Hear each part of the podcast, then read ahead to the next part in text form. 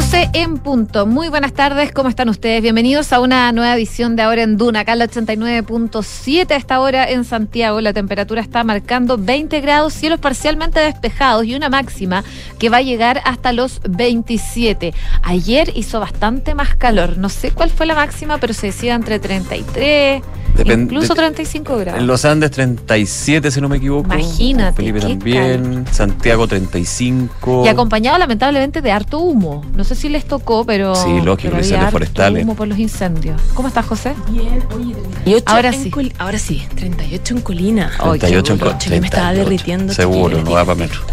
Me imagino. Tremendo, Oye, eh, sí, pues harto calor, se esperaba. eh, ahora baja esta semana, podría volver más adelante, pero tranquilidad. Eh, y incendios forestales. Que Sí. recordemos, no se dan porque vino la ola de calor, no. Se dan por la mano humana y el calor, el Actos viento. negligentes. De esto es lo Y- que está diciendo por el- Conaf. Por el mal estado, Negligente la falta de cortafuego, No, es que no, no, no, si no están. Sí, no, y aparte como llovió tanto en la en el invierno, primavera, hay mucho material combustible, mucha maleza seca. Pero recordemos que casi el 100%, por no decir el 100% de los incendios forestales vienen por negligencia, por error o por intencionalidad, que obviamente, de hecho, hay detenidos durante el fin de semana, incendios forestales en Limache, específicamente muy complicada la situación en el sector de Limachito, eh, en la provincia de Marga Marga, alerta roja, también en Santo Domingo, eh, en región de O'Higgins, también eh, focos de incendio. Hay ocho focos de incendio que se están combatiendo actualmente. La vaguada costera que ha llegado en las últimas horas ha logrado ayudar bastante, digamos, pero... Sí. La situación también augura un verano que no va a estar para nada fácil, no estoy diciendo nada sorprendente, porque de hecho desde CONAF, desde Senapred, se han estado preparando varios meses para lo que podría ser un verano bien complejo. Ojalá que no sea así. Bueno, a esta hora, o sea, en estos momentos, según el balance que hace Senapred y que dan a conocer, es que hay ocho incendios que se mantienen activos y dos ya fueron controlados. De hecho, desde la CONAF decían que los más complejos se encuentran en La Estrella, en Las Cabras, en San Antonio y en Paine. Claro. Según lo que estaba Paine me faltaba ese. ese. Paine. Y yo creo que el de Paine fue uno de los que más se sintió ayer porque hubo un momento en la tarde, tipo, no sé, Sí. 4 o 5, que de repente todo se llenó de humo y estaba bien fuerte. De hecho, yo sentí como que bajó un poquito la temperatura y dije, ¿será efecto del humo que llega? Puede ser, no sé. La nube me quedé. Sí, por la situación de Paine, que recordaba mucho aquí en Santiago lo que pasó el jueves en la tarde-noche. Sí. Estaba todo, estaba todo con, Estaba con muy, humo muy denso. debido a el incendio de María Pinto, Sí. allí en Melipilla. Bueno, bien complejo el- tema de los incendios y las altas temperaturas también, problema que vamos a estar lidiando probablemente eh, durante todo el, Mm. el verano. Y desde el gobierno también ya se habían anticipado a esto hace algún par de semanas atrás, que el presidente Gabriel Boric da los lineamientos de lo que se iba a hacer eh, de cara al verano y las altas temperaturas. Oye, lo que está lidiando el gobierno también eh, tiene que ver con el tema ISAPRES. Sí. El tema ISAPRES que está bien complejo. Está complejo porque se acaban los tiempos, creo que las ISAPRES ya están eh, en la presión constante a propósito de la aplicación ya de los precios del, eh, del GES. Que de Eh, hecho hoy ya lo día- reajustaron.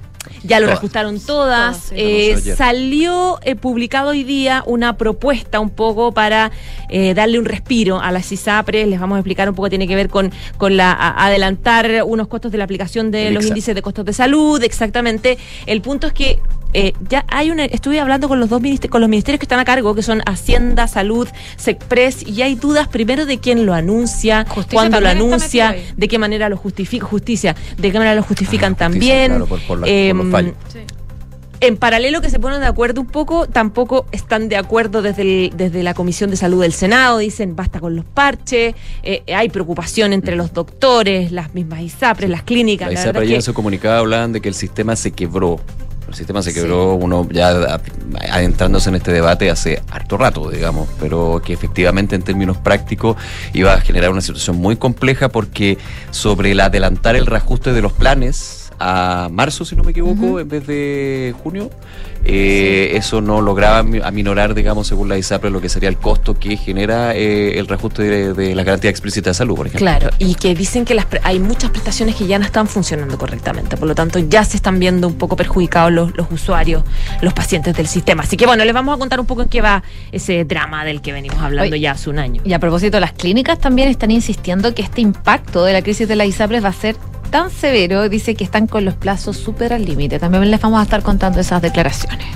Otros temas, también vamos a estar hablando un poquito de la previa al plebiscito. Eh, ya quedan pocos días, el domingo eh, llamado a votar. Ojo que la temperatura no va a estar como el fin de semana. No, ¿cómo va a estar la Le temperatura? escuché por ahí que unos 27, 28. Ah, ya, porque el día jueves es como ahora. 32, ¿o no? sí, pero Mira, por el viernes ahora, la máxima es ahora. 30, que es lo más lejos que puedo. No, mira, sábado, domingo, domingo máxima 28, dice, Eso. pero como Pero que- por ahora, porque Pero esto puede sale con- cambiar. entre 28 y 32, porque todavía no te dan un pronóstico exacto, porque todavía falta para el domingo. Para ir a votar más fresquito y algunos trabajar más fresquito también. También, bueno, agradece. hay que ir temprano, Hay que- probablemente. Ojalá, bueno, Cuando pueda. cuando pueda. Se sale Es obligatorio voto en todo obligatorio. Eh, eh, siguen las campañas, se van a terminar en un minuto- en un minuto. Estamos con la veda de, de encuestas, pero igual uno va escuchando encuestas por aquí y por allá. Y a la espera también de, de lo que va a ser las definiciones de ambos bandos. Son dos opciones, pero también del gobierno, lo que podría ser el 18 de diciembre, el día después, y ni siquiera el día después, lo que puede ser, por ejemplo, a las 20 horas, porque eh, la vamos a estar comentando en entrevista acá en Hablemos en Off, estuvo el presidente del Consejo Directivo del CEPER, Andrés Tagle, se le preguntaba la clásica de todas las elecciones, ¿cuándo podrían estar la- los resultados? Tempranito, si son Tempranito. en contra o a favor. Sí. Es más fácil la elección Más claro, fácil que otras que tenemos más sí. alternativas. Y sabido también en el plebiscito anterior. ¿Te acordáis? Los concejales, Ay, los sí, sábados. Bueno, el próximo año vamos a estar con eso. Bueno, oye, y en materia internacional, eh, bien pendientes de lo que está pasando en Argentina, ya asumió Javier Milei como presidente de ese país. De hecho, Milei ya rayó la cancha de los funcionarios públicos de ese país. Dijo que los militantes de partidos que no aportan se van. Eh, fue bastante duro también en su discurso de Asunción el día de ayer, que vamos a estar repasando en unos minutos más. También vamos a mirar lo que pasa en Israel, que lanzó desde un avión suministros a sus tropas en Gaza y ya haciendo un cierre de este 2023 les vamos a contar qué fue lo más buscado en Google este 2023. Un clásico. Un clásico. ¿Adelantamos alguno o no? Sí. A ver. A ver. A ver, Barbie. Ah, mira. Barbie fue una de las cosas más- Barbie y Oppenheimer. top, sí. O La Bar- pelea. Barbieheimer. ¿Viste que hubo una polémica ahí entre las dos películas? Que creo que Oppenheimer le había pedido a los productores de Barbie cambiar la fecha de estreno porque se estrenaron el mismo día. No, se fue al mismo tiempo. Al mismo tiempo. Entonces, como que habían tenido una, una, una discusión ahí de. Que son del mismo estudio, me encima. Sí, y sí, Barbie, y Barbie le ganó. Oppenheimer. Claro, y, y- pero Son Oppenheimer fue los que le sí. pidieron a Barbie mover la fecha de estreno para no tener estos problemas y ellos dijeron, no, ¿por qué? Y terminó siendo un fenómeno de publicidad mayor. Lo estaban mirando en menos, yo creo, y bueno, Bueno. esas cosas no las vamos a saber nunca, probablemente. No, jamás, probablemente. 12 con 8 minutos está con nosotros a esta hora Quique Yabar para contarnos los principales titulares. ¿Cómo estás, Quique? Bien, ¿y ustedes? ¿Todo bien? Bien. Qué bueno. Vamos con los titulares. Ah,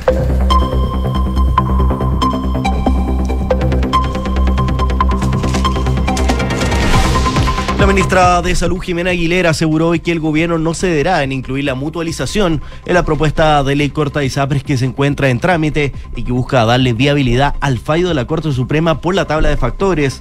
La secretaria de Estado indicó que con esto el Ejecutivo busca evitar que siga abierta la puerta de la judicialización y evitar también dejar escenarios abiertos. A través de una declaración pública, la Asociación de Clínicas de Chile insistió en que la crisis de las ISAPRES es real y que terminará impactando severamente a todos los involucrados. Junto a esto, el gremio asegura ver con mucha preocupación las declaraciones que hicieron ayer tanto las ISAPRES como el gobierno, ya que no se ven avances concretos al problema en un plazo que ya está en el punto de cumplirse. El Servicio Nacional de Prevención y Respuesta ante Desastres reportó ocho incendios forestales vigentes en la zona central del país, de los cuales cinco son de riesgo de alerta roja y tres se encuentran bajo alerta amarilla. Además, advirtió que en las regiones de Valparaíso, O'Higgins, Ñuble y el Bío hay nuevas amenazas de incendio. La Comisión de Constitución del Senado discutirá hoy el proyecto que regule el funcionamiento en el día del plebiscito del próximo domingo de los establecimientos de comercio y de servicios que atienden directamente al público. A la sesión fueron invitados los ministros secretarios general de la presidencia, Álvaro Elizalde, de Economía, Nicolás Grau, y de Trabajo, Yenet Jara, además del presidente del Consejo Directivo del CERVEL, Andrés Tagle. Timonel de la UDI, Javier Macay, aseguró que ninguno de los miedos que ha intentado infundir la expresidenta Michelle Bachelet sobre la propuesta de nueva constitución tiene asidero. El senador opositor agregó que el texto de propuesta constitucional va a permitir muchos avances para las mujeres respecto a la actual Carta Fundamental. El Colegio de Abogados está analizando la posibilidad de presentar una querella por el hecho que involucra al abogado Luis Hermosilla en el caso Audios. En paralelo, el Ministerio Público sigue acumulando evidencias y testimonios, incluyendo las declaraciones de Ronnie Acosta, el consultor de Daniel Sauer. Y seis comuneros mapuches que actualmente se encuentran encarcelados, entre ellos Héctor y Aitul, iniciaron hoy una jornada de huelga de hambre líquida hasta las últimas consecuencias. A través de un comunicado explicaron que esta huelga de hambre tiene como objetivo la nulidad del juicio contra cuatro comuneros de la CAM a su juicio injustamente condenados sin pruebas y que hoy se encuentran en el penal de Bio, Bio. El Instituto Nacional de Derechos Humanos incorporó en su informe anual un capítulo sobre las violencias en la zona centro-sur del país. El documento hace especial énfasis en la macrozona sur, abarcando las regiones del Biobío, la Araucanía, los ríos y los lagos, con los estados de excepción constitucional. Vocero presidencial argentino Manuel Adorni confirmó en su primera conferencia de prensa que mañana anunciará las primeras medidas del gobierno. El portavoz además calificó de estado de emergencia la situación económica y adelantó que habrán políticas relacionadas a la inflación. Italia, Francia y Alemania le pidieron a la Unión Europea imponer sanciones adecuadas contra Hamas y sus partidarios. La petición fue gatillada por las críticas de Benjamín Netanyahu a los países occidentales por buscar terminar la guerra, lo que impediría la eliminación de la organización terrorista. Y la Asamblea General de la ONU reanudará mañana su sesión de emergencia sobre la situación en Gaza, días después de que Estados Unidos vetara una resolución del Consejo de Seguridad que pedía un alto al fuego humanitario. Y según publica Olé, Marcelo Díaz, Racing Club de Argentina tendría al ex Universidad de Chile como opción para ser el nuevo manager del club. Aunque el jugador no estaba retirado, un problema de salud al que en cercano lo tendría analizando alejarse del fútbol, por lo que sería una opción en este puesto junto a nombres históricos como Lisandro López y Andrés D'Alessandro. Gracias, Quique. Gracias a ustedes. 12 con 12 minutos. Bueno, hablemos de ISAPRES porque eh, sabemos que han pasado por momentos bastante complejos, sobre todo tras los fallos de la Corte Suprema, y es el gobierno el que ha tenido que ver fórmulas para poder implementar estos fallos de la Corte Suprema. Y a través de un par de disposiciones misceláneas que van a ser incluidas en la ley de reajuste del sector público, es que el gobierno eh, va a presentar una propuesta para adelantar la aplicación, sobre todo, de los nuevos índices de costos a la salud y ahí hay varios ministerios que están trabajando, no solo el Ministerio de Salud, también el eh, Ministerio de Hacienda, el ASECPRES y el Ministerio de Justicia, viendo las distintas patas finalmente que tiene esta compleja situación para las ISAPRES y también para el gobierno que ha tenido que estar constantemente buscando formas para poder implementar estos fallos. Sí, exactamente. Eh, esto es un trabajo que están haciendo José Nico, los varios, como dices tú, varios ministerios, del que he tratado durante la mañana, tratar de recoger un poco más de antecedente, eh, sobre todo si va a ser, por ejemplo, la presentación de un anuncio que va a incluir esta propuesta, qué ministerio la va a encabezar, y la verdad es que hay mucha duda. Eh, de hecho, oficialmente del Ministerio de Salud me dicen, nosotros no sabemos, es, es Express un poco la que está llevando, la que está llevando este, este, esta propuesta. Y eso, eh, claro, denota un poco lo complejo Igual que ha sido. ¿no? ¿Cómo? Que el Ministerio de Salud. Bueno, se, se puede entender que digan eso ante la pregunta de la prensa, pero como que. No, pero es, una, se- nosotros- es una señal de, es una de- de señal. que las cosas se, se fueron de las manos un poco, de que están tratando medidas ahí eh, sortear un poco la de situación. decirte no saber, de alguna manera, como nosotros no estamos en este tema. Claro, no lo manejamos, claro. No estamos, no estamos metidos acá en las Express. O Claro, sea, porque y- se y- derivó o porque ya. Y de hecho las Express, las Express, ojo, es la Secretaría General de la Presidencia, que uno siempre dice Express, pero todo el mundo maneja el, muy bien, sí. eh, que en el fondo son los que manejan la relación con los proyectos de ley, etcétera, etcétera. Desde las Express lo, lo que me responden es, no podemos darte información. Y dije, pero son ustedes los que... No, lo sabemos que nosotros manejamos, pero no podemos darte la información todavía. Y claro, están a la espera de explicar un poco en qué va a consistir esta propuesta para básicamente adelantar la aplicación de los nuevos índices de costo de salud. Eh, buscan una salida a la crisis un poco eh, de a poquito, me decían Express, eh, porque claro, me, eh, yo decía, le preguntaba, en la Comisión de Salud están diciendo que esta medida es insuficiente y me decían Express, es que todo es insuficiente, pero sin esto todo lo demás tampoco alcanza. Es un tema de plazos, hay que ir resolviendo de a poco, de manera paulatina. Esa es la respuesta que me dan, de la que no están claramente contentos desde, el- desde la ISAPRE. Eh, lo que buscan adelantar o hacer con esta propuesta es adelantar a los meses de marzo y abril el reajuste del IXA.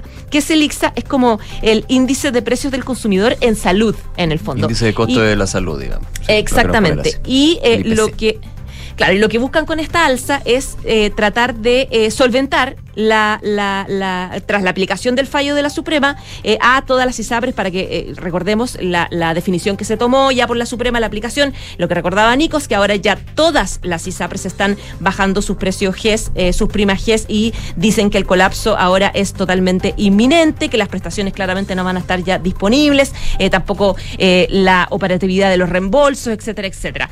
recordemos que en los últimos días, y, incluso ya respondi las ISAPRES están respondiendo al tiro. El gobierno tira una propuesta y el gobierno y, las ISAPRES la responden al tiro. Y lo que dijeron las ISAPRES de esta idea eh, específica de los índices de costos de salud, de, de adelantar su, su adelantar su aumento de finalmente el reajuste del plan base, digamos. Exactamente. Claro, lo que, lo que dicen es que eh, es una medida de nuevo totalmente insuficiente. Este reajuste eh, dicen que no va a poder solventar sus gastos al corto plazo, menos al largo plazo, que es una medida parche, dicen las ISAPRE, dicen que eh, el efecto irrefutable de esta medida es, y ya insisten en el tema de la caída de un 12% de los ingresos mensuales del sistema, es decir, que tampoco están convencidos. lo decía el propio presidente de las ISAPRE, Gonzalo Arriagada, él planteaba que eh, el GES significa una disminución de este 12% de los, de los ingresos promedio en la industria. Él, dice él, me imagino con esta idea de adelantar este, este aumento de los costos de, la, de los índices de costos de salud, me, dice, me imagino que esta idea... Eh, está con sentido de urgencia. Dice, ojalá podamos conocer lo que está pensando el gobierno en los próximos días porque no hay más tiempo y da la sensación de que están improvisando el minuto a minuto. Eso es lo que decía por lo menos desde la ISAPRE. La, mm, ministra de Salud, Jimena Aguilera, se defendió hoy día, de hecho está hablando muy poquito, hoy día habló entre 13, dice que a su parecer, las ISAPRES están tratando de que el gobierno tenga más medidas hacia ellos y que en el fondo incorpore algún nivel de reajuste en esta ley que sea adecuada eh, a las pérdidas que van a tener por la sentencia. Pero, decía, eso sería incumplir el fallo de la Corte Suprema. En el fondo diciendo, no los podemos ayudar tanto. Eh, planteaba ella que lo que ellos están haciendo es tener alguna medida que sea de mitigación para lo que va a ser el fallo o la aplicación del fallo. Y sobre el reajuste del ICSA, ella un poco lo defendía y decía que es una medida de mitigación mientras se aprueba la ley corta. Eh, ¿Qué es lo que están esperando? Que efectivamente tiene, decía ella, los mecanismos adecuados para que logren... Em, a su juicio, digamos, tener este equilibrio financiero que las ISAPRES dicen que no van a tener, eh, pero no en forma unilateral, sino que em, eh, con, con, las ISAPRES y que cumplan este compromiso de mejorar la eficiencia en la industria y que cumplan con los mecanismos que estén en la ley corta, etcétera, etcétera. Entonces dice, esto es por mientras, es mitigación. Algo que las ISAPRES dicen, no estamos en, en, una situación de hablar de mitigaciones por ahora. Bueno, yo les planteaba entonces que esto es un trabajo que están haciendo los equipos de varios ministerios, eh, eso en medio de la presión que sigue teniendo el Congreso. Eh, tenemos al, al, a la Comisión de Salud del Senado prácticamente todos los senadores diciendo que es una mala idea. Eh, en paralelo, la Suprema, la verdad, tampoco les ha dado respiro porque se acuerdan que la Suprema hace unas semanas desechó el recurso de aclaración de la Superintendencia de Salud sobre la sentencia de la prima GES, mandándolos básicamente a, obligar a dar orden al cumplimiento en el fondo. O sea, no, no, hay, no hay más interpretación que darle, digamos. Exacto, que fue lo que intentó hacer la superintendencia a pedido de las ISAPRE eh, y finalmente no se, no, la, la, Suprema no lo pescó para nada. Entonces, además, el gobierno tiene presión del Congreso, tiene presión de la Suprema y presión de las propias ISAPRES que dicen que esto está, está significando ya la caída de ingresos. Hablé con, como les decía, del, del gobierno no me fue muy bien, tuvimos información sobre más sobre esta iniciativa y hablé con el ex ministro de Salud, Jaime Mañalich, que además él plantea su preocupación por el tema de la de las clínicas, sobre todo de los centros de salud privados, dicen que claramente las prestaciones ya se están viendo afectadas y él plantea que esto tiene que ver con que el gobierno lo que quiere es, a su juicio, adelantar ya rápido la ley corta, darle fuerza a FONASA, darle un nuevo presupuesto a FONASA, em, plantear más contratación de personal, etcétera, etcétera, y un poco dejar caer a las ISAPRE. Esto es lo que decía Jaime Mañalich. La idea de que eh, adelantar el ajuste del precio base mediante los indicadores que se llaman IXA del mes de mayo, junio a marzo, no produce absolutamente ningún efecto eh, en las eh, ISAPRES, porque este es un valor fijado técnicamente que toma en cuenta los precios que ya subieron en el pasado. Y eh, es perfectamente posible que este valor incluso sea muy bajo, dada la caída muy importante que ha tenido el uso de licencias médicas y de atenciones de salud durante eh, el año pasado. Claro, entonces él en el Déjame fondo... sumarte una cosa, perdón. Sí, dale. Que creo que es importante también lo que escuchábamos del doctor Mañalich y que recordé. Que estamos hablando del supremazo, se le, se le llamó así. Hay un tema con respecto a que el, el Poder Judicial puede o no ejercer política. Ese es otro tema. Política pública, ese es otro tema. Pero están, ya hay que cumplir la ley. El del GES, que es el tercero. El eh, segundo, que es el de la tabla de factores.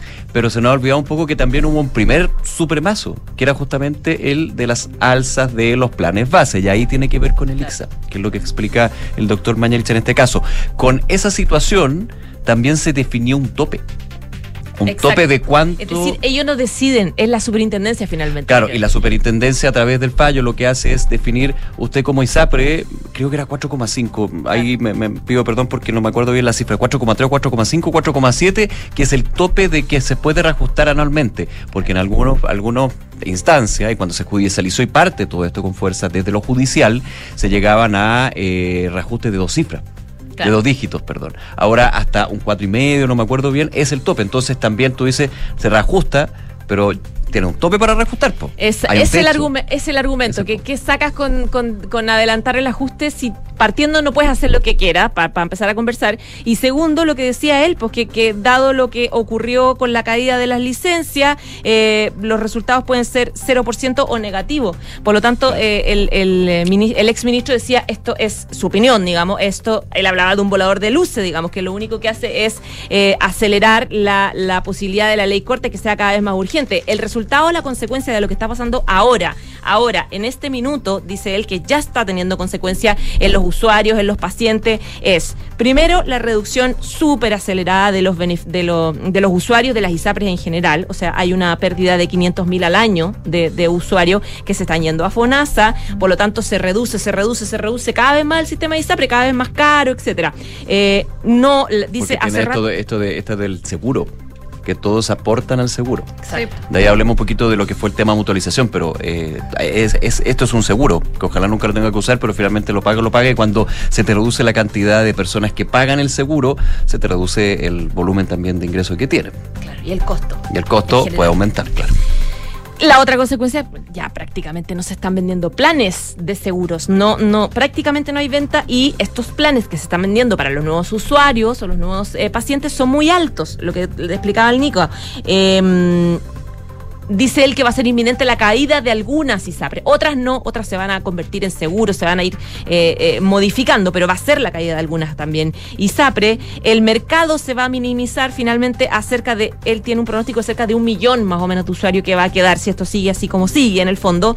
Eh, en general, como se minimiza el sistema completo, se minimiza también el servicio. Eso significa que los centros asistenciales, las clínicas, van a disminuir su capacidad de camas, van a disminuir su capacidad de, me- de medicamentos, de doctores, de especialistas, es decir, todo más reducido, todo más pequeño. Menos acceso también a las personas que con FONASA entran al- a la salud privada, en el fondo, a los centros asistenciales, clínicas. Con los bonos. Exacto, con los famosos bonos. Entonces, dice él que finalmente las personas que más necesitan van a ser las que van a ver más, más, más eh, en el fondo perjudicadas con estos cambios que él dice no es que es un futuro, no es lo que va a pasar, no es la amenaza que está haciendo la ISAPRE, él dice es algo que ya está pasando en general para los usuarios.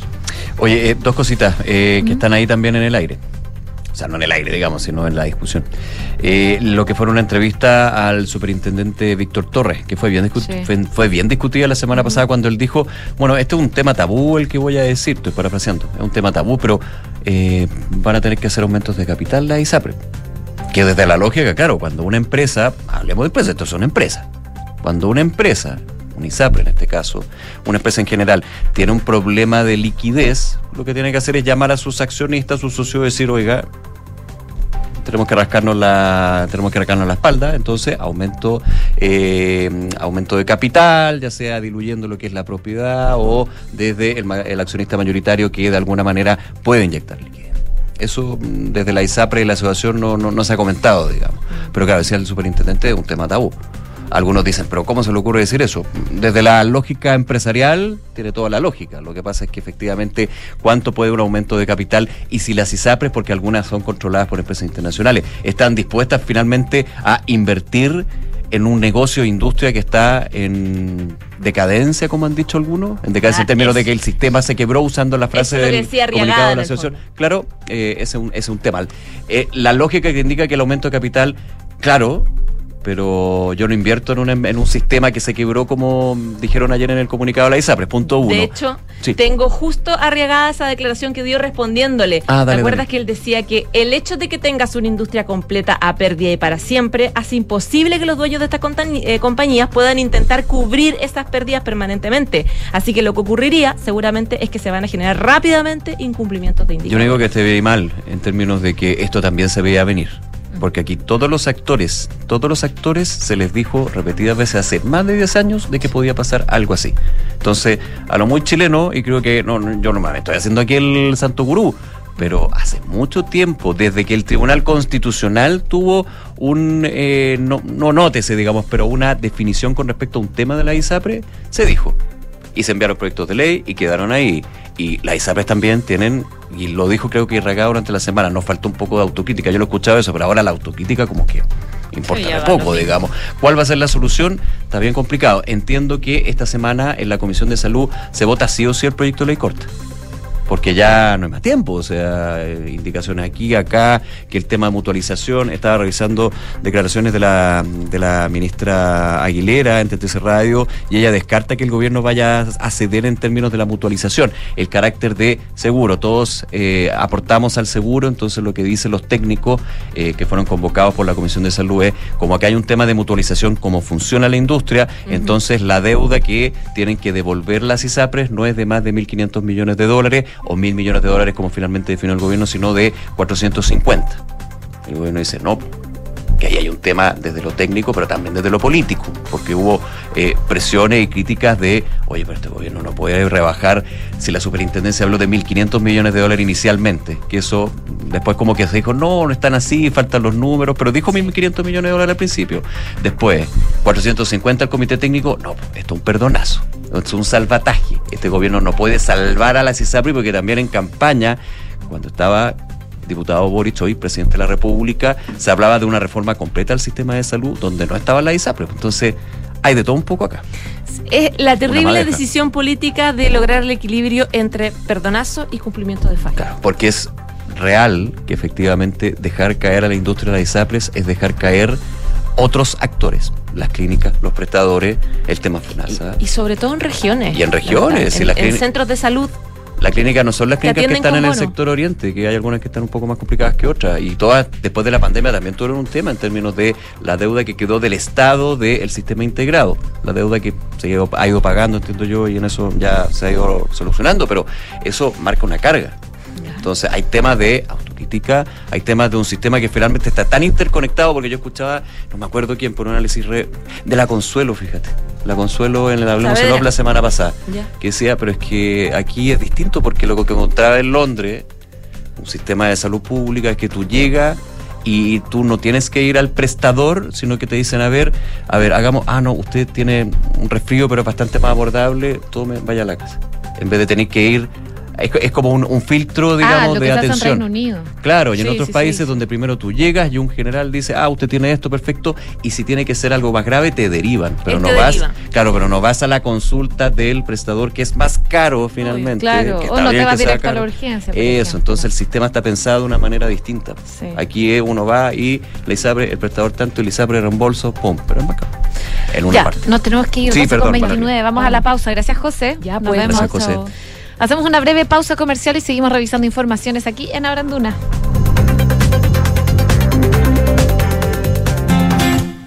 Invierte en edificio Mirador Casona en el corazón de la Florida de Hexacón Inmobiliaria. Un proyecto de diseño y vanguardia en un eje estratégico de la Florida. Con departamentos estudio, uno y dos dormitorios desde 2.300 UF y un mix de espacios verdes para sentir la naturaleza en medio de la ciudad. Invierte hoy en edificio Mirador Casona con los beneficios de Smart Invest. Enfrentar el cambio climático es tarea de todos. Duna, por un futuro más sostenible. La COP28, la cumbre de la ONU sobre el cambio climático que se realiza en Dubái, ha sido el escenario en el que varios líderes han fijado posturas respecto de la urgencia que requiere la acción climática para cumplir con los acuerdos de París. La directora del Fondo Monetario Internacional, Cristalina Georgieva, defendió la necesidad de seguir incrementando los impuestos sobre las emisiones de CO2, no solo para reducir su impacto sobre el clima, sino como señal para que el sector energético traslade sus inversiones desde los combustibles fósiles hacia alternativas más sostenibles como las energías renovables o el hidrógeno verde. La titular del organismo planteó que más países deberían fijar este tipo de impuestos, ya que sin ellos la descarbonización no sucederá lo suficientemente rápido, advirtió. Acciona, expertos en el desarrollo de infraestructuras para descarbonizar el planeta. Descubrí que Red Dávila está más cerca, con las clínicas Dávila y Dávila Vespucio y los centros médicos en Las Condes, Ñuñoa y Maipú. También descubrí que es la mejor red privada en GES y cuenta con seguros de salud pensados en mi protección y la de toda mi familia. Red Dávila es para mí. Descubre tú también todo lo que Red Dávila puede hacer por tu salud. Reserva tu hora en dávila.cl. Dávila, calidad a tu alcance. Tres sinónimos de innovar son mejorar, cambiar y Anglo American. Porque en Anglo American hacemos minería desde la innovación y estamos orgullosos de eso. Innovamos al usar energías renovables en nuestras operaciones. Innovamos al reutilizar el 90% del agua en nuestros procesos. Innovamos al impulsar el desarrollo del hidrógeno verde. Y con innovación reimaginamos la minería para mejorar la vida de las personas. Anglo American. Desde la innovación lo estamos cambiando todo. Atención, atención, tenemos un anuncio súper importante. Hoy se suman nuevos integrantes a nuestro equipo de trabajo. ¡Qué buena, nuevos integrantes! Fueron elegidos con pinza por su confianza, rapidez y eficiencia. Démosle la bienvenida a la nueva flota Toyota.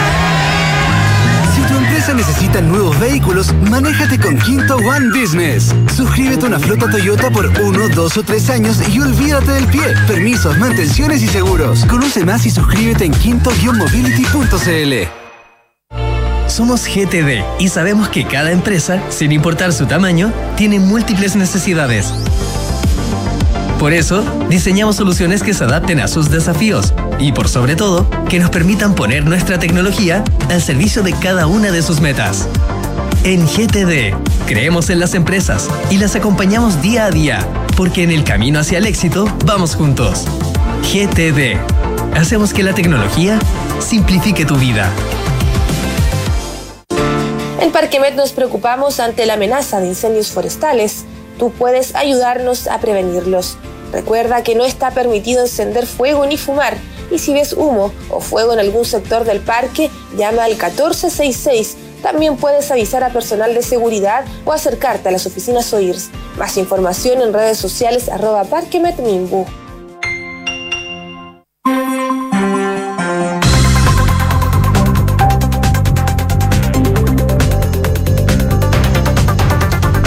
De la tarde con 33 minutos. Está senadora en Duna y revisamos algunas de las noticias que han marcado el mundo durante este día. Y crucemos la frontera. Vamos a Argentina porque está todo pasando. Los esperados anuncios económicos del nuevo gobierno de Javier Milei. ¿Esto después del gesto de Cristina? No, ya. es que hubo muchas cosas. Yo No, estuve revisando hoy día el discurso de Milei cuando asumió. En, en los medios argentinos hablaban de un 85, tiraban el dato, digamos, pero 85% del discurso de Javier Milei ahí fuera del Congreso de Estados Unidos, de Estados Unidos, de Argentina, en Buenos Aires, perdón. Es que, es que toda la puesta sí, en escena sí, me pareció muy, muy, Muy gringa. muy gringa. Eh, enfocado el tema económico. Y muy duro, Es que muy realista. muy realista, y muy realista duro y de no hay plata. Milei dijo, presidente Javier Milei dijo, no hay plata. No, es verdad. Bueno, eh, los anuncios, anuncios van a tener que esperar por lo menos hasta mañana martes, ¿eh? porque el vocero de gobierno de Milei, Manuel Adorni, confirmó hoy día que las medidas aún no estaban 100% cerradas. Y lo que decía es que eh, están todos muy preocupados por, por lo que está pasando en Argentina, que por supuesto entienden la ansiedad y la desesperación por saber lo que se viene de ahora en adelante, pero eh, dice que se van a anunciar mañana todo lo que se tenga que anunciar, eh, sobre todo en materia económica, eh, que lo va a tener que hacer Luis Caputo. Eh, eso lo decía Adorni el día de hoy en una, pre- una conferencia de prensa que estaba convocada hoy día a las 8 de la mañana. Y hoy día escuchaba la Hablemos de Nos que decían, bueno, qué duro tener que cambiar el horario de trabajo también para los periodistas que trabajan cubriendo la Casa Rosada, porque parece que ellos empezaron a trabajar a las 10 de la mañana en gobiernos anteriores. Ahora a las 8 de la mañana lo citaron para... Pero y ojo que la Casa Rosada hay que ver cómo va a funcionar, porque el mismo Milei dijo, yo voy a estar en... Ay, ¿cómo se llama la, el- la residencia? Ah, Olivos. Ah, residencia Oli- iba a trabajar más allá que la Casa Rosada. Sí. Veremos ahí cómo pasa. Ah, pero más temprano. Bueno, es que hoy día es el primer día también. Bueno, pero a lo mejor eh, oficialmente van a empezar a trabajar a las 8 de la mañana y van a tener que estar ahí cubriendo los puntos de prensa. Bueno, eh, se esperaba que a este mantra que tuvo Javier Milei, sobre todo cuando asumió esto, no hay plata, se le sumara en el primer día hábil de su presidencia una batería de medidas que dejara claro hacia dónde va la, liberación total de la economía argentina, que es lo que el candidato eh, ultraliberal prometió en su campaña. Sin embargo, una serie de dificultades técnicas con los decretos y las leyes propuestas obligaron a que esto finalmente se postergara.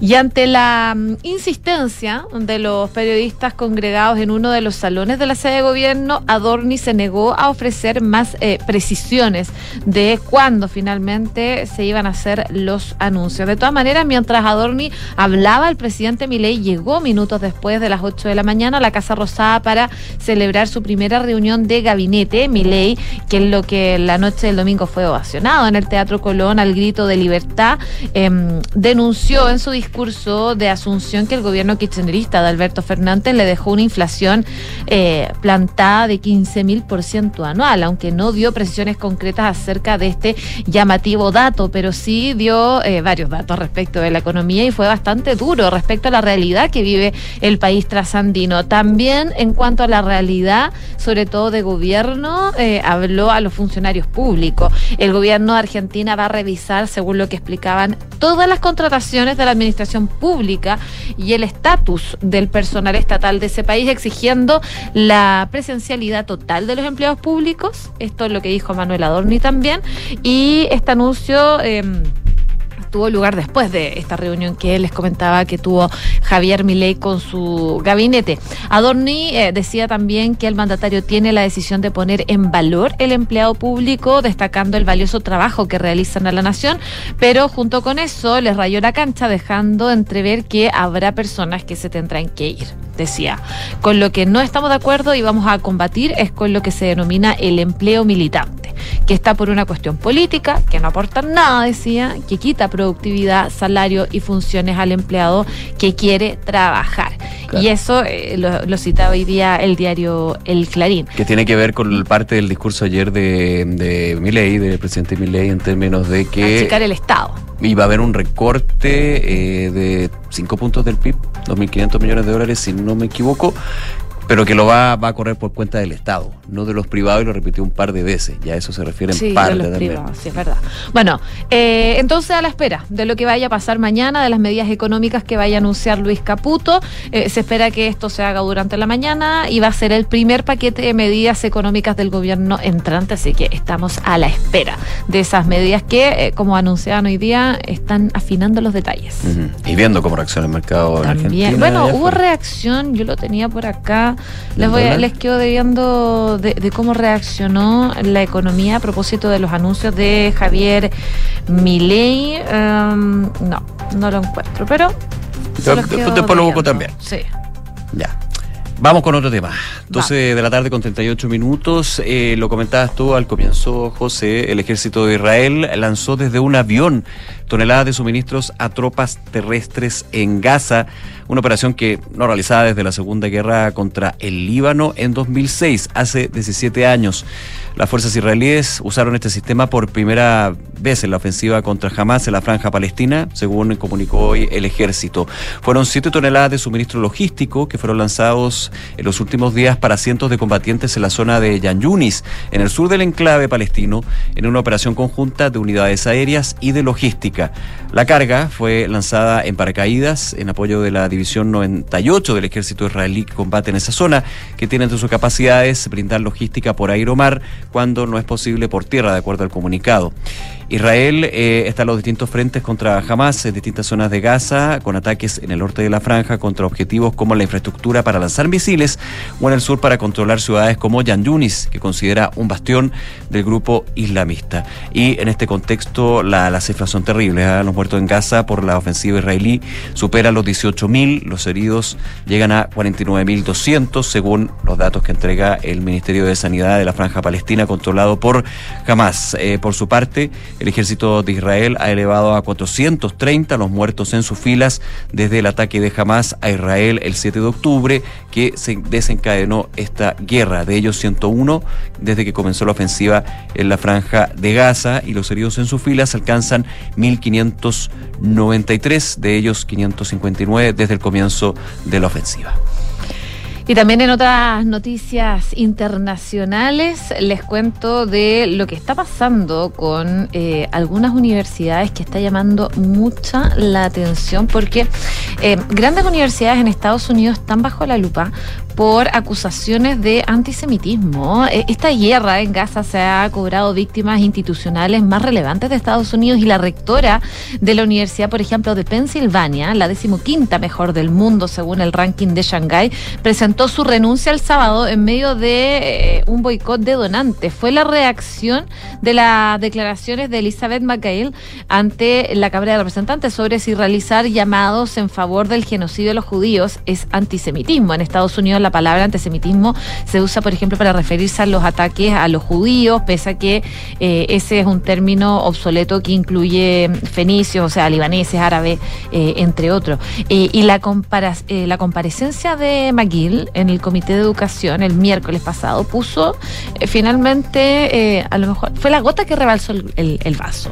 Y, y ya la ex rectora prestó declaración al mismo tiempo que sus homólogas de Harvard, Claudine Gay y el Instituto Tecnológico de Massachusetts, del MIT. Eh, las tres dieron respuestas muy similares a la pregunta de representantes de una de las más destacadas defensoras de Donald Trump, que estaba a cargo de esta como interrogatorio. Y las respuestas fueron eh, legalistas, técnicas frías y también eh, con poca pasión, decían algunos medios internacionales. Posiblemente excelentes para un ejercicio académico, pero no para un acto político que estaba siendo televisado y que se estaba viendo también por redes sociales. Y en un país, Estados Unidos, en el que por primera vez hay una parte de la población que simpatiza abiertamente con los palestinos y cuestiona la identificación total que Washington tiene con Israel y que está formada mayoritariamente por jóvenes universitarios. Si estas tres líderes de grandes universidades de, de, Pensilvania, del MIT y de Harvard, em, dejaron algo claro, es que las máximas representantes de una institución académica que cobra más de 100 mil dólares anuales de matrícula, sin contar eh, el alojamiento, los seguros médicos, material académico, entre otros, eh, es bastante complejo el panorama. Así que eh, ante la pregunta de si pedir el genocidio de los judíos viola el código de conducta de sus instituciones, por ejemplo, Gay y McGill eh, respondieron que depende del contexto, mientras que Kornblut eh, negó que haya habido ningún llamado semejante en el MIT. No contenta con eso, McGill decía que si las declaraciones se transforman en actos, podría ser considerado acaso. Bueno, son declaraciones bastante complejas que se dan en medio de lo que está pasando entre Israel y la franja de Gaza, principalmente con Hamas y eh, así se ve también que grandes universidades de Estados Unidos están mirándose con atención, eh, sobre todo en la definición de conceptos que tiene cada universidad, sobre todo en medio de este contexto. 12 de la tarde con 43 minutos. Oye, rápidamente vamos a Taiwán porque una formación de portaaviones Shandong eh, volvió a atravesar el estrecho de Taiwán, según informó el Ministerio de Defensa de Taipei. El grupo de portaaviones entró en el estrecho que separa la isla de China continental, recorriéndolo de norte a sur, según el Ministerio de Defensa taiwanés, que siguió de cerca todos los movimientos según el comunicado oficial. Eh, dijo que la seguridad y la prosperidad en toda la región de Asia-Pacífico es una obligación y una responsabilidad compartida por todas las partes. El ejército seguirá reforzando su capacidad de autodefensa y respondiendo a las amenazas regionales. Este porta, eh, eh, uno de estos, el Shandong, el portaavión, ha navegado por el estrecho de Taiwán varias veces en los últimos meses, pero es la primera vez que lo hace en las últimas semanas. Despliegue que se produce un poco más de un mes antes que Taiwán celebre elecciones para la presidencia y la legislatura y plantea dudas sobre posibles esfuerzos chinos para influir en la votación. Las autoridades de la isla, de hecho, ya habían informado que en los últimos días se iban a dar otros movimientos militares chinos en las inmediaciones que el régimen de Xi Jinping reclama como territorio propio bajo la doctrina de una sola China. Y para ir cerrando esta sección internacional, contarles lo más buscado A en ver, Google. sorprende. Este 2023 Google ya eh, compartió este tradicional eh, ranking que hace en el cual revela cuáles fueron las principales tendencias de búsqueda. Este recuento evalúa las listas y también las tendencias desde el 1 de enero hasta el 27 de noviembre para tener un tiempo, por supuesto, para hacer este ranking. Y entre los acontecimientos más destacados se encuentra la guerra entre Israel y Hamas, el trágico accidente de este sumergible dirigido al Titanic, ¿te acuerdas? Donde murieron eh, multimillonarios y los terremotos de Turquía y Siria. Eh, también se buscó mucho ChatGPT, el chatbot eh, de inteligencia artificial desarrollado por Open Inteligencia Artificial, encabezada la lista entonces de términos más indagados, eso en términos. Y el mundo deportivo, por ejemplo, también tuvo mm, un papel protagónico, manifestando en el aumento de búsqueda sobre Damer Hamlin y las consultas relacionadas con el Inter de Miami y, y Lionel Messi, por supuesto, como que eso está relacionado. Sí, claro. En cuanto a pérdidas notables, Matthew Perry, por supuesto. The hace Friends. poquito, imagínate lo más buscado y hace poco, hace un mes. Sí, sí, hace un mes más o menos se murió menos. Matthew Perry, lamentablemente, protagonista de la serie Friends. Y Tina Turner estuvieron en el centro también de las búsquedas. Y en cuanto al entretenimiento y la música, ya lo adelantábamos. Taylor Swift. No, no, no, no, la película Barbie se llevó Ah, la Bueno, película. probablemente Taylor Swift también no, pero yo creo que le gana a Shakira. Sí, de hecho. Es que Shakira facturó, facturó bien este año. Bueno, en películas Barbie entonces se lleva la delantera, le sigue Oppenheimer y eh, en televisión las series The Last of Us, que a propósito, A propósito, Pedro a Pascal, Pedro Pascal eh, recibió su primera nominación. nominado al Globo, de, Globos Oro, Golden, Golden Globes. Los Golden Globes. Eh, y eh, en cuanto a series también, Ginny and Georgia. Oye, a mí no me gustó tanto esa serie. No la, no la he visto. Bueno, ellos captaron la mayor atención de los usuarios. Y por supuesto la industria musical, esta, esta canción que no la conozco, de un grupo que tampoco conozco, que parece ¿Cuál? que... Eh, Yoasobi. No, no lo ubico para ¿En la canción o el No, grupo? es que la canción está como en chino. Ah, no. Entonces no, no, no, de hecho no es chino, no sé qué. Como hay- se da es nomás. Ah, bueno, y después le sigue Shakira y Visa Rap que, que destacaron con este hit, el volumen 53. Así que harta cosa que ver en este resumen que hace Google. Hay más cosas, por supuesto. En temas de la economía eh, también no fue ajeno. El enfoque estuvo en los precios de los huevos. Y acá está, las entradas para ver a Taylor Swift. Ah, ya. Ahí apareció. Ahí apareció Taylor Swift. Bueno, parte del ranking se puede ver, por supuesto, en Google. 12 de la tarde con 48 minutos. Hablamos un poquito de economía y tiene que ver con lo con el plebiscito. ¿Qué tiene que ver la economía con el plebiscito? Bueno, eh, ante esta solicitud que ha hecho el comercio de flexibilizar eh, el domingo como feriado renunciable. Recordemos que el ser feriado renunciable, eh, los centros comerciales, por ejemplo, tienen que cerrar.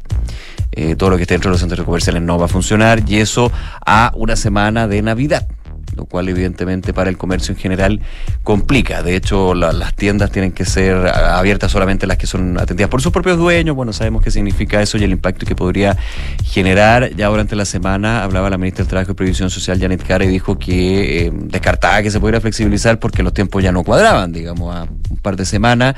Eso sí, desde los gremios comentaban que desde hace, hace un buen tiempo ya habían eh, consultado, preguntado al gobierno en términos de un eventual proyecto de ley para eh, que no fuera feriado renunciable, para dejarlo en, un tema bastante más concreto. Bueno, eh, hoy de hecho, a propósito, y contra reloj, ya dicen, la Comisión de Constitución de la Cámara Alta discute un proyecto que regula el funcionamiento en el día del plebiscito el domingo de los establecimientos de comercio y servicios que atienden directamente a público.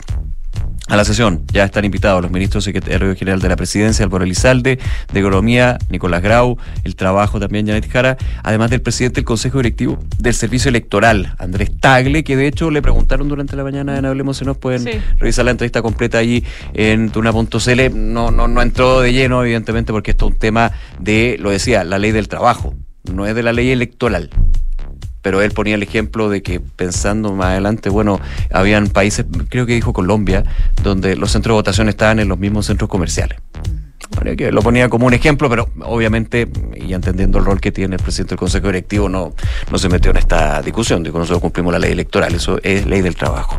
Desde que se fijó la fecha para el plebiscito, la Cámara de Comercio de Santiago ha asegurado que tendría un triple impacto en la economía porque afectaría a comerciantes, compradores también, y personas que buscan trabajo temporal.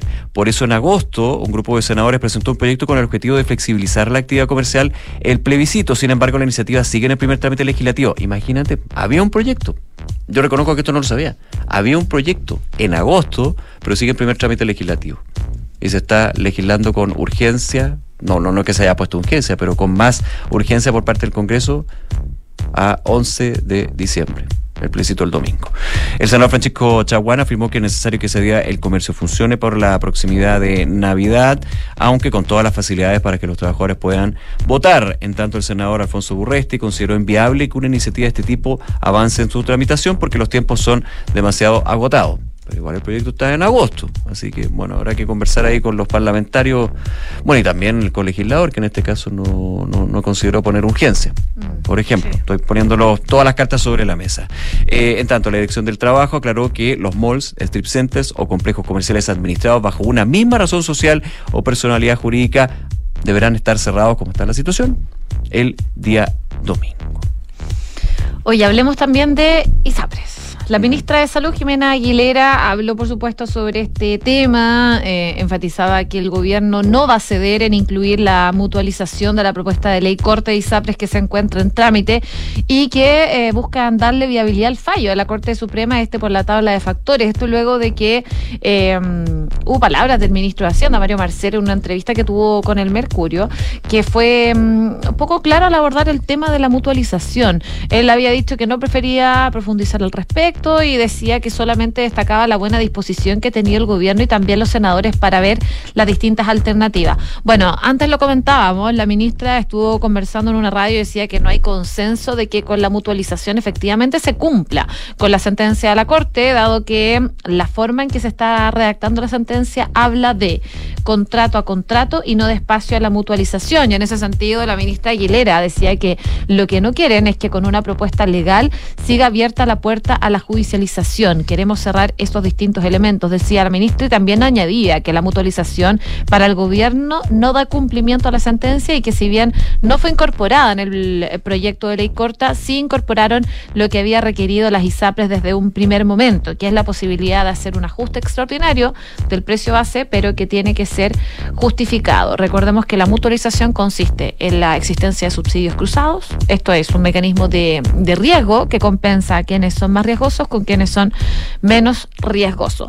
Y el Comité Técnico de Salud de... mm, de la Comisión de Salud del Senado había sugerido incluir dicho concepto en la ley corta de ISAPRE y con esto el monto de devolver por parte de las aseguradoras ascendía a 451 millones de dólares. El gobierno, sin embargo, eh, recordemos, decidió no acoger esta propuesta de los expertos que habían planteado, eh, así que se quedaron con la cifra que se había señalado en un principio, que era mil millones de dólares.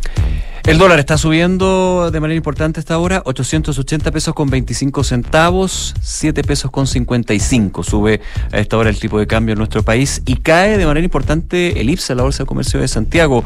Está descendiendo 1,69%, llegando a 5.869,82 puntos. Oye, y súper cortito, se los había quedado debiendo en materia internacional, es la actividad bursátil de Argentina. Inició sus negocios Ah, eh, en alza el lunes, a máximos con una ratificación de respaldo a las políticas anunciadas por Javier Milei, eh, el economista libertario que asumió ayer la presidencia. El índice eh, S&P Merval de Buenos Aires ganaba 2,71%, el récord eh, intradiario de... mm, 967 unidades para arrastrar un firme mejor cercano al 370% en el transcurso del 2023.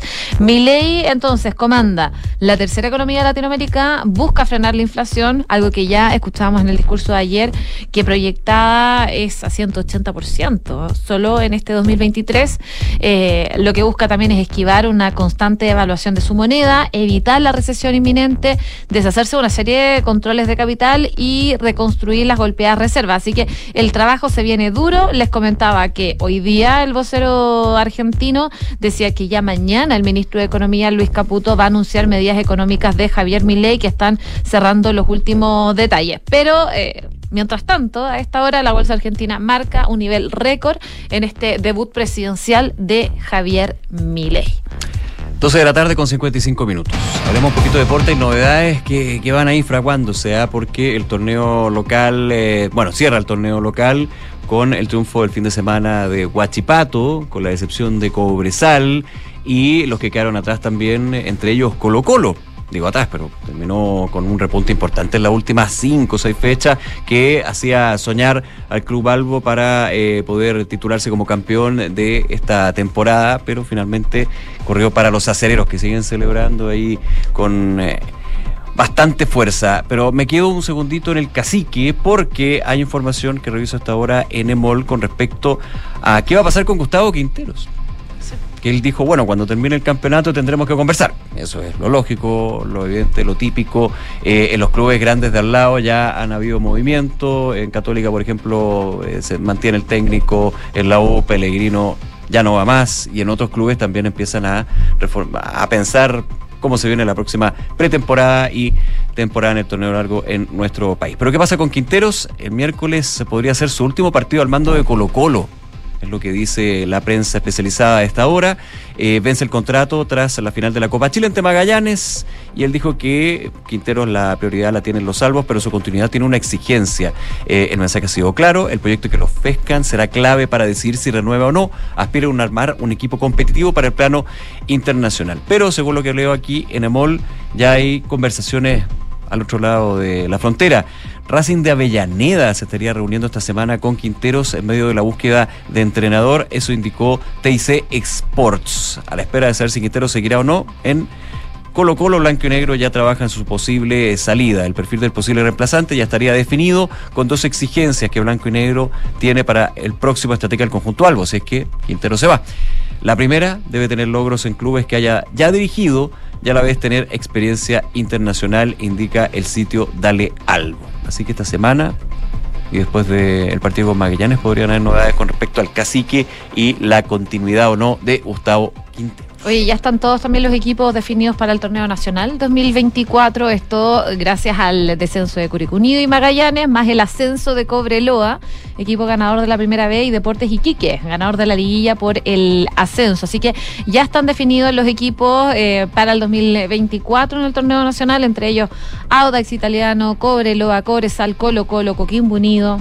Deportes Copiapó, Deportes Iquique, Everton, Guachipato, Ñublense, O'Higgins, Palestina, Unión Española, Unión La Calera, Universidad Católica y Universidad de Chile son los eh, equipos entonces que van a disputar el torneo nacional, el Campeonato Nacional 2024.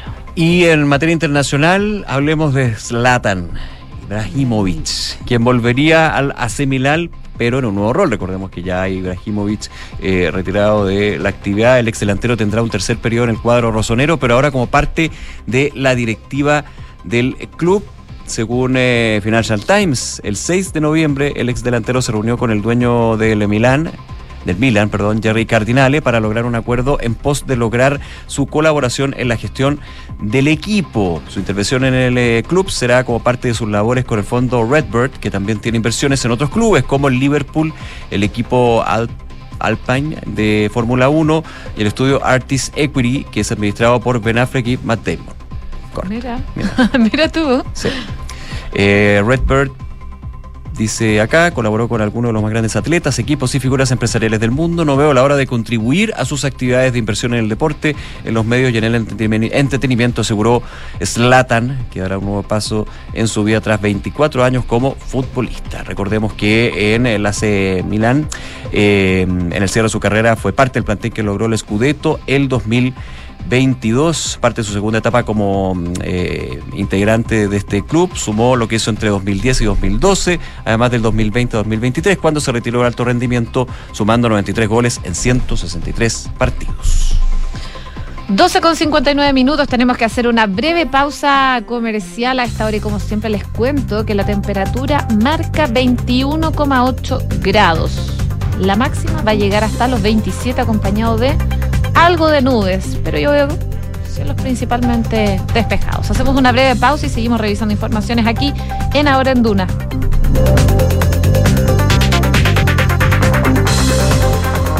Incorporar nuevas tecnologías permite hoy a las empresas innovar, transformarse y crecer. En Entel Digital desarrollamos soluciones tecnológicas seguras y flexibles basadas en datos, integrando servicios gestionados TI con la mejor conectividad, haciendo realidad la digitalización de las organizaciones de todos los tamaños en cada rincón del país e impactando a las industrias de forma responsable y sostenible. Con un equipo y ecosistema experto, juntos, tu empresa evoluciona.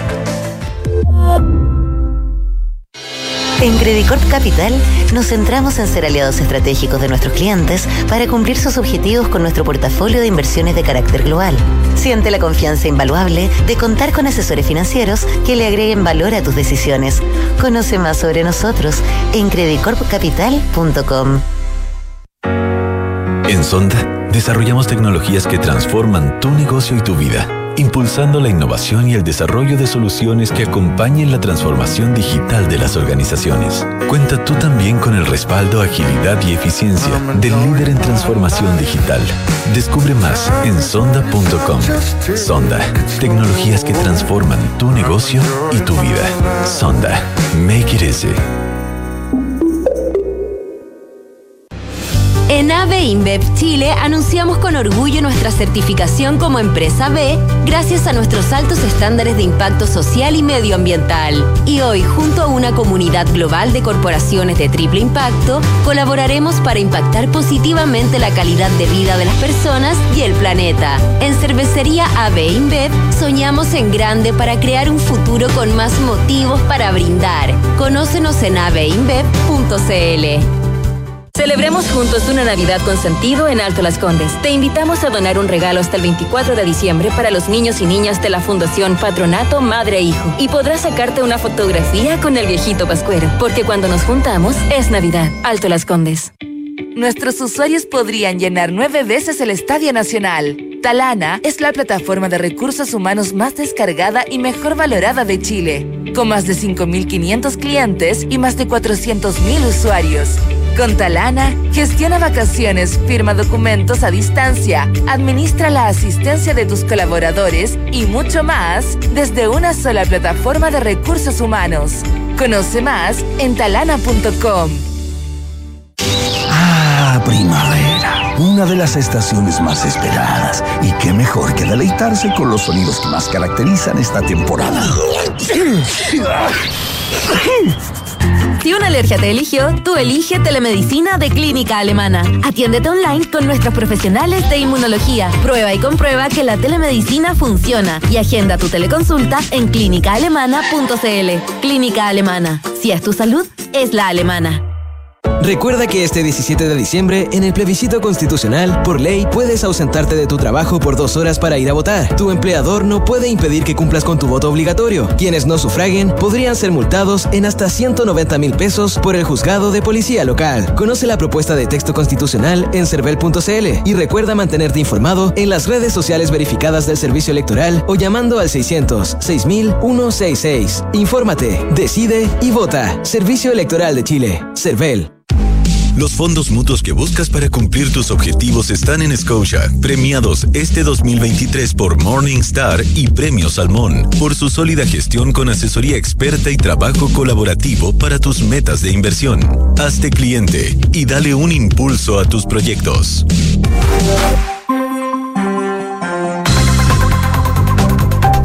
Una de la tarde con tres minutos. Regresamos, revisamos las principales informaciones que han ocurrido en las últimas horas aquí en nuestro país, aquí en Ahora Y por supuesto, eh, bien pendientes de lo que pasa en eh, la previa, sobre todo del eh, plebiscito, eh, porque el presidente Gabriel Boric participó hoy día en la ceremonia de entrega de un informe del Instituto Nacional de Derechos Humanos, del INDH.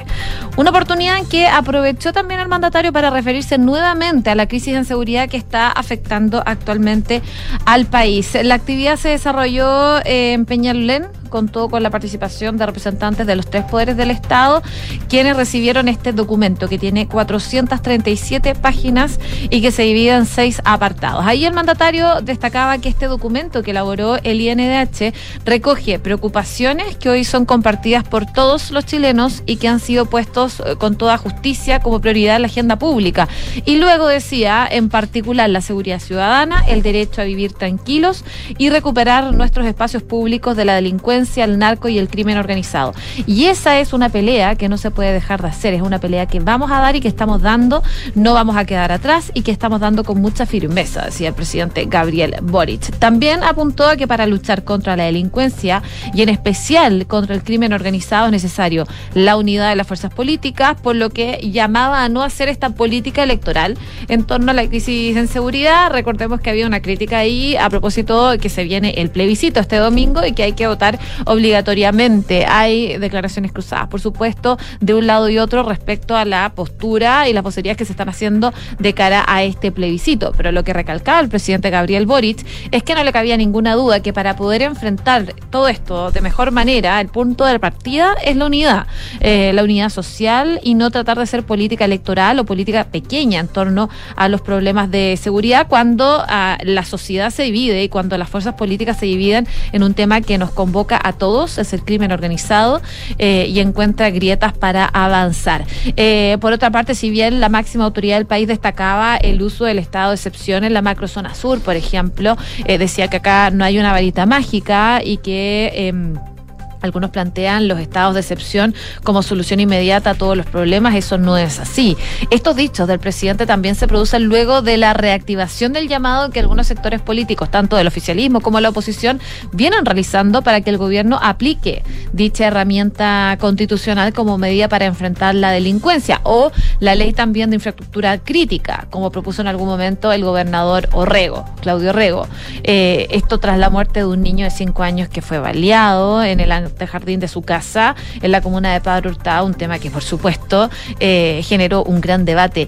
Y también luego de las críticas que hizo el expresidente Sebastián Piñera contra el actual Ejecutivo en materias de seguridad y posterior respuesta de la ministra vocera de Gobierno, ¿te acuerdas que lo comentábamos la semana pasada? Eh, que decía que la administración anterior dejó patas para arriba al país. Así que eh, la situación en materia de seguridad se ha visto bien, bien compleja durante el último tiempo y probablemente va a seguir durante los próximos días.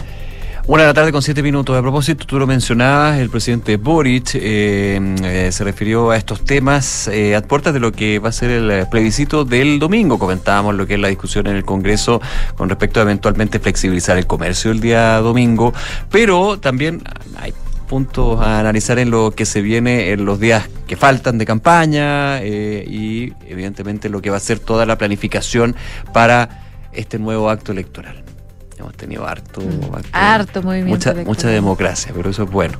Eh, esta mañana en Hablemos en Off eh, conversaron con el presidente del Consejo Directivo del CERVEL, Andrés Tagle, varios temas, ¿ah?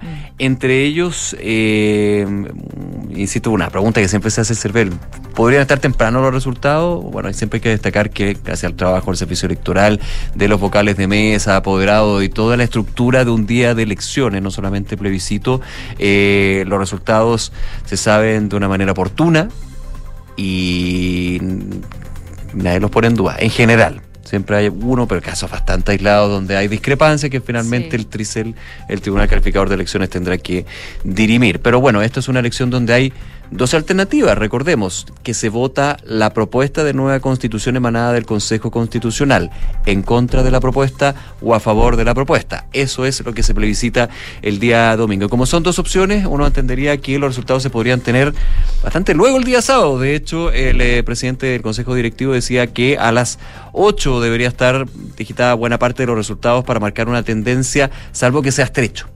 Claro, porque son dos alternativas, pero va a depender del porcentaje de uno y otro para efectivamente tener ya una tendencia y decir cuál ganó. pero si mm, todo sale, es que de- más que si todo sale bien, digamos, va a depender de las diferencias que haya entre una opción y otra entre a favor en contra o en el contra a favor, digamos, en ese sentido, pero que ya podría haber algo bastante más claro a las 20 horas. Hay de hecho una, decía Tagle, una cifra cercana al 16% de electores que no pudo ser que- georreferenciado de la forma adecuada por la vaguedad de la información de los domicilios en zonas rurales. Es un tema que está todavía afinándose. eh, eh, de hecho, se empezó a aplicar el eh, pasado cuando se cuando elegimos los consejeros constitucionales, ¿te acuerdas tú? Ahí ya empezó con todo lo que era la georreferenciación y hubo casos que eran bien insólitos, pero finalmente el, conse- el, el CERVEL dijo que eran bastante aislados para la masa de, de votantes habilitados eh, que están justamente para los procesos eleccionarios. Se van a disponer de, de hecho como dato, 39.390 mesas de votación en Chile para el plebiscito del domingo y 347 en el exterior, porque recordemos que el plebiscito contempla el voto en el extranjero con una participación que es obligatoria. Eh, decía eh, Andrés Tagle que es muy importante la función también de eh, la ciudadanía y el trabajo de los vocales de mesa. Eh, esto es una carga pública, decía, se eh, remunera con dos tercios de unidad de fomento, pero esencial para la democracia. Si no llega el vocal, si no se constituyen las mesas, no se puede votar. Lo hemos visto. Y bueno, la democracia se hace con votos, es muy importante que toda la ciudadanía pueda decidir su futuro a través del voto en un sistema electoral chileno que, dijo el presidente del Consejo Directivo del CERVEL, da mucha garantía. Eh, y afirmó, de hecho, que eh, para la votación de domingo se han visto informaciones falsas en las redes sociales sobre el proceso, se han visto menos informaciones falsas. Ah, sí, qué bueno. Es que también porque hay más, y eso hay que agradecerlo, hay eh, distintos grupos de chequeo que se han ido consolidando desde, yo creo que el primer plebiscito. El plebiscito, digamos, de luego del acuerdo por la paz y la nueva constitución.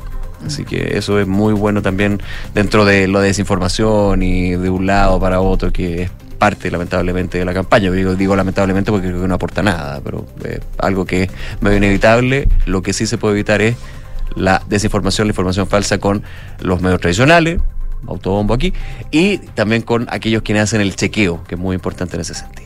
Oye, tú lo comentabas antes también, pues senadores de oposición están buscando flexibilizar el funcionamiento del comercio el domingo por el eh, plebiscito. Está lo, haciendo, lo está haciendo un eh, grupo de senadores, principalmente la UDI, que presentaron este proyecto de reforma constitucional que busca permitir el funcionamiento de centros comerciales eh, que estén administrados bajo una misma razón social este 17 de diciembre, el día del plebiscito. Así que vamos a ver, pero estamos contra el tiempo probablemente. Una con 11 minutos, vamos a otros temas, porque el miércoles pasado fue que el embajador de Chile en Argentina, José Antonio Viera Gallo, llegó al país trasandino para asumir su nuevo rol como representante nacional. Y ayer, junto al presidente Gabriel Boric, participó del cambio de mando del recién asumido presidente Javier Milei. Bajo ese contexto que les comentábamos hace algunos minutos en materia internacional, eh, la mañana de hoy día el diplomático eh, otorgó una entrevista radial a nosotros acá en Duna en Punto con Rodrigo Álvarez, donde calificó de cordial el primer encuentro entre estos dos mandatarios, entre el presidente Gabriel Boric y Javier Milei, y eh, reiteró que las diferencias entre los presidentes no sería un impedimento para mantener una buena relación bilateral. Escuchemos parte de lo que dijo el embajador de Chile en Argentina, José Antonio Viera Gallo, esta mañana acá en Duna en Punto. El hecho de que los presidentes tengan distintas visiones políticas o doctrinarias eh, no significa que haya inconveniente. ¿ah? Depende mucho cómo se enfoque, si es más bien en términos prácticos, la relación, que creo que es la, la voluntad de, de ambos mandatarios. Hay entonces las declaraciones del embajador eh, chileno en Argentina y bueno, sabemos que la presidencia del mandatario chileno en la investidura de Milei generaba bastante expectativa. ¿ah? Nosotros lo comentábamos cuando recién salió electo Javier Milei, si iba o no ir el presidente Gabriel Boric, estuvo Hay que ahí. reconocer que fueron con todo finalmente. Presidente, Sí, canciller, ministro, así que... Pero en algún momento lo- como que decían está en evaluación. delegación. Sí, no, Si no. iba a ir o no iba a ir. O sea, lo dijo en su es un hecho, lo dijo en su minuto la ministra Vallejo que se tenía que revisar la agenda. Claro. Y ahí fue como, ah, Argentina. Y eso eh, generaba mucha expectativa, dado las críticas públicas también que había hecho eh, el economista libertario al Frente Amplista durante su campaña. Incluso eh, llegó a llamar Milei a Gabriel Boric Empobrecedor. Sí. Entonces, por eso también eh, se generaba mucha expectativa de lo que iba a ser este primer encuentro entre el presidente Gabriel Boric y Javier Milei. Ellos tuvieron un encuentro bastante breve. eh, tras este encuentro, eh, el presidente Gabriel Boric decía que como representante del Estado eh, había que seguir afianzando las relaciones, eh, que no era una tarea eh, solo, eh, que iba a ser solo. Y eh, presentaban que lo que los pueblos quedan finalmente los presidentes pasan y los pueblos quedan era Claro. parte de, lo- de las declaraciones que daban y, y sobre esto también eh, el embajador Viera Gallo señalaba que lo que dijo el presidente Boric en sus declaraciones es bien claro que las personas pasan y los pueblos quedan Chile eh, no sigue una política de frontera ideológica sino que sigue una política exterior que busca el interés nacional y entre eh, común de los pueblos y por lo tanto es totalmente lógico su presencia. Además aseguraba que en el encuentro el eh, presidente Milei fue muy bueno y muy claro, muy cordial con el mandatario Boric, decía. Además aseguró que le agradeció mucho su presencia y dijeron cosas que normalmente se dicen en esas ocasiones. Así que parte de este encuentro que tuvieron el día de hoy, de ayer, digo. Una de la tarde con 15 minutos. Hablemos de incendios forestales. Ocho eh, incendios forestales que se mantienen activos, dos que ya están controlados en las regiones de Valparaíso, O'Higgins y la región metropolitana. Es el balance que ha entregado Senapet, también la Corporación Nacional Forestal. Y de hecho, eh, es, es bien relevante en términos de, bueno, el combate a la emergencia, la situación de los afectados, las evacuaciones que se van desarrollando a través de este sistema SAE y eh, lo que tiene que ser la investigación es también del origen del fuego. Si esto es un hecho, el fuego viene de eh, del ser humano.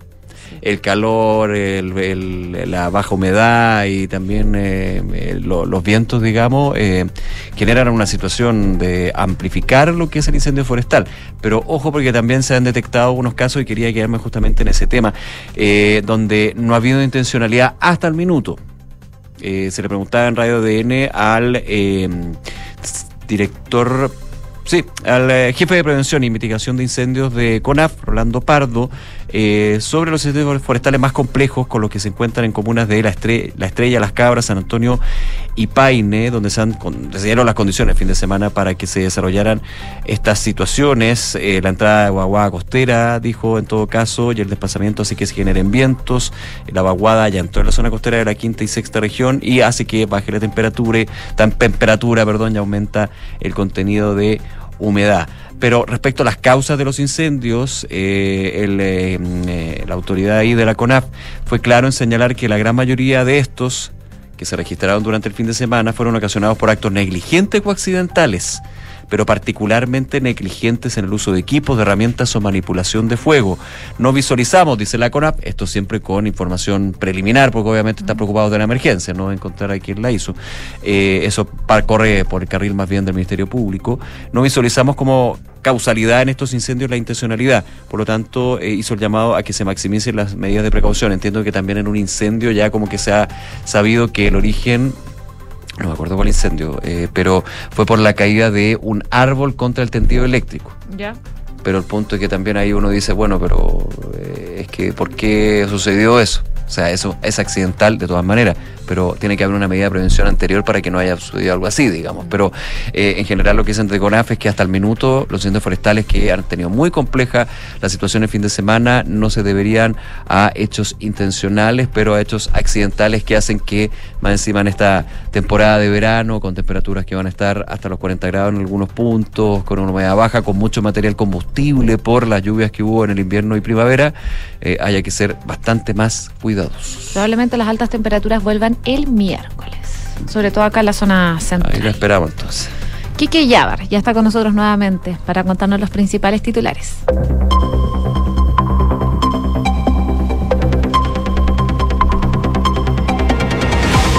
En el marco de la ceremonia de entrega del informe de 2023 del Instituto Nacional de Derechos Humanos, el presidente Gabriel Boric aprovechó para referirse nuevamente a la crisis de seguridad que afecta al país, haciendo un llamado a no ser política electoral en torno a este tema. En la instancia, el mandatario aseguró que la crisis de seguridad es una pelea que no se puede dejar de hacer y que el Ejecutivo la está dando con mucha convicción y firmeza, donde se necesita la unidad de la sociedad chilena y no peleas. Un grupo de vecinos se manifestó en la mañana de hoy en la comuna de Estación Central para solicitar la aplicación de la medida de emergencia comunal por la delincuencia. Los dirigentes coinciden en que la delincuencia los ha obligado a modificar su estilo de vida, por lo que buscan sumarse a la medida que ya tomaron la Reina y la Florida y que ya cumple una semana. La ministra de Salud, Jimena Aguilera, aseguró hoy que el gobierno no cederá en incluir la mutualización en la propuesta de ley corta ISAPRES que se encuentra en trámite y que busca darle viabilidad al fallo de la Corte Suprema por la tabla de factores. La secretaria de Estado indicó que con esto el Ejecutivo busca evitar que siga abierta la puerta de la judicialización y evitar dejar otros escenarios abiertos. A través de una declaración pública, la Asociación de Clínicas de Chile insistió en que la crisis de las ISAPRES es real y que terminará impactando severamente a todos los involucrados. Junto a esto, el gremio asegura ver con mucha preocupación las declaraciones que hicieron tanto las ISAPRES como las del gobierno, ya que no se ven avances concretos al problema en un plazo que ya está en el punto de cumplirse. La Comisión de Constitución del Senado discutirá hoy el proyecto que regula el funcionamiento en el día del plebiscito del próximo domingo de los establecimientos de comercio y de servicios que atiendan directamente al público. A la sesión fueron invitados los ministros secretarios general de la Presidencia, Álvaro Elizalde, de Economía, Nicolás Grau, y del Trabajo, Janet Jara, además del presidente del Consejo Directivo del CERVEL, Andrés Tagle. Noticias. El Instituto Nacional de Derechos Humanos incorporó en su informe anual un capítulo sobre la violencia en la zona centro-sur del país. El documento hace especial énfasis en la macrozona sur, abarcando las regiones del Bío, la Araucanía, los ríos y los lagos, con los estados de excepción constitucional. El descalabro de la economía se fue el título de la primera reunión del gabinete de la administración de Javier Milei, llevada a cabo esta mañana. Tras la cita, su vocero Manuel Adorni hizo algunos anuncios donde informó que mañana el ministro de Economía Luis Caputo presentará el esperado paquete de medidas para hacer frente a la crisis que espera que enfrenta el vecino país. Y en esa línea adelantó que el plan incluirá un fuerte recorte fiscal con alguna expansión en las partidas sociales y será acompañado este paquete de medidas que quitan privilegios y que el presidente Milei dio la orden de realizar con urgencia. La Asamblea General de la ONU reanudará mañana su sesión de emergencia sobre la situación en Gaza, días después de que Estados Unidos vetara una resolución del Consejo de Seguridad de Naciones Unidas y que pedía un alto al fuego humanitario. Los colaboradores de Alexei Navalny informaron hoy que el líder opositor ruso está desaparecido y se desconoce su paradero dentro del sistema penitenciario de ese país. La portavoz de Navalny, Kira Yamchir, dijo que el personal de las instalaciones del IK-6 le habían dicho a su abogado que esperaban afuera del líder opositor, ya que no estaba entre los reclusos y se niegan a decir cuál es el paradero del líder opositor. Gracias, Quique. La transformación digital de tu empresa nunca estuvo en mejores manos. En Sonda desarrollan tecnologías que transforman tu negocio y tu vida, innovando e integrando soluciones que potencian y agilizan tus operaciones.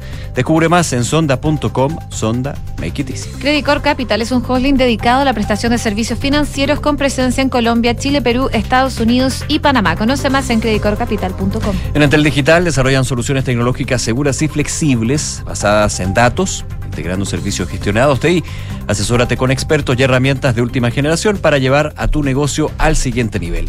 Entel Digital, juntos, tu empresa evoluciona. Nos vamos bien a continuación, cartas notables, luego en la segunda edición de Información Privilegiada. Que esté muy bien, nosotros nos reencontramos mañana desde las 2 acá en Ahora en Duna.